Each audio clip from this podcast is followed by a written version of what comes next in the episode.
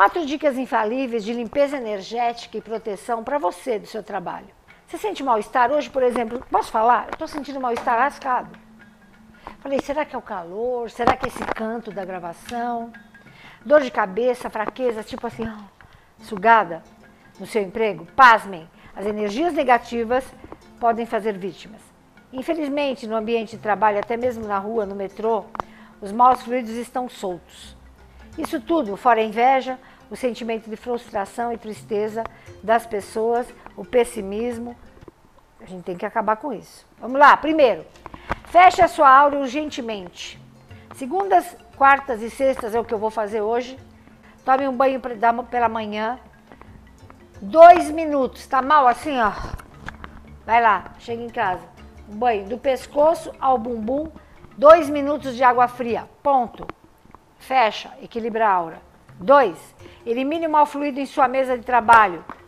Na tua mesa de trabalho, passe um paninho umedecido com chá de alecrim, guiné arruda. Então você faz um chazinho em casa, leva num, num vidrinho e passa lá na mesa.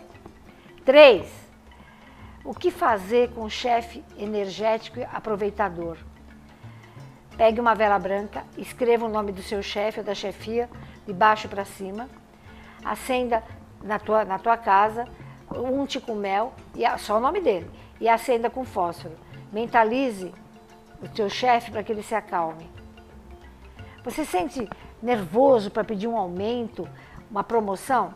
Multiplique sua, sua chance de reconhecimento pelo que você faz. Ore todos os dias o Salmo 119.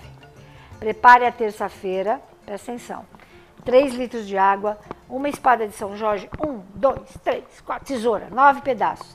Macera assim, ó, esfrega, esfrega até ficar verde.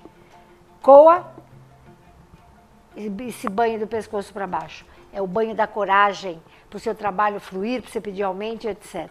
Beijo!